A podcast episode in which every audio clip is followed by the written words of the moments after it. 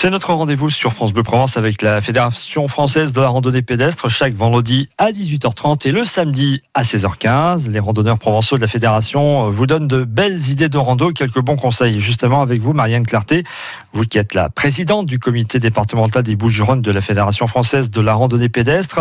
Euh, on va bien sûr partir euh, pour un parcours euh, et avant de partir, il faut préparer toujours sa sortie.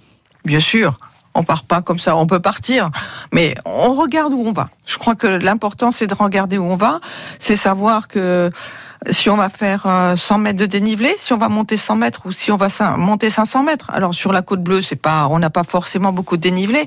Si on va dans les calanques, on peut arriver à faire 1000 mètres de dénivelé dans la journée sans souci on n'emmène pas forcément un enfant très jeune ou une personne un peu âgée comme ça, impunément, et dans des sentiers qui sont difficiles. rappelons-nous que la Côte Bleue, il y a beaucoup de cailloux.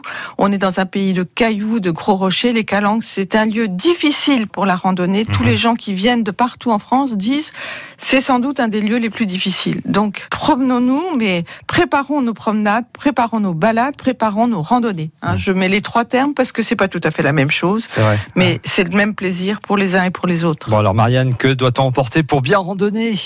Il faut pas oublier que on transpire beaucoup et qu'on a besoin de beaucoup, beaucoup d'eau. Il faut prévoir pour une journée un litre d'eau par enfant, minimum. Il faut prévoir des petits encas, pas trop sucrés, pas trop de chocolat parce qu'on s'en met plein les doigts, ça donne soif et c'est pas ce qui est le plus nutritif. Il faut prévoir des pique-niques qui soient conséquents. Il faut avoir un matériel qui se tienne, c'est-à-dire qu'il faut avoir une paire de chaussures, des bonnes baskets. On n'a pas obligé d'avoir des chaussures euh, de haute montagne, mais pensons à avoir un équipement correct avoir un, une petite laine parce qu'il peut faire frais le soir, avoir un chapeau sur la tête et des protections solaires pour les yeux et pour le corps. Voilà, ce sont des choses qui me paraissent vraiment importantes à dire aux uns et aux autres. Ne partez pas comme ça à l'improviste avec des tongs. Et dernier point que je voudrais dire, n'oubliez pas que vous ne pouvez pas partir sans une carte, sans un topo guide.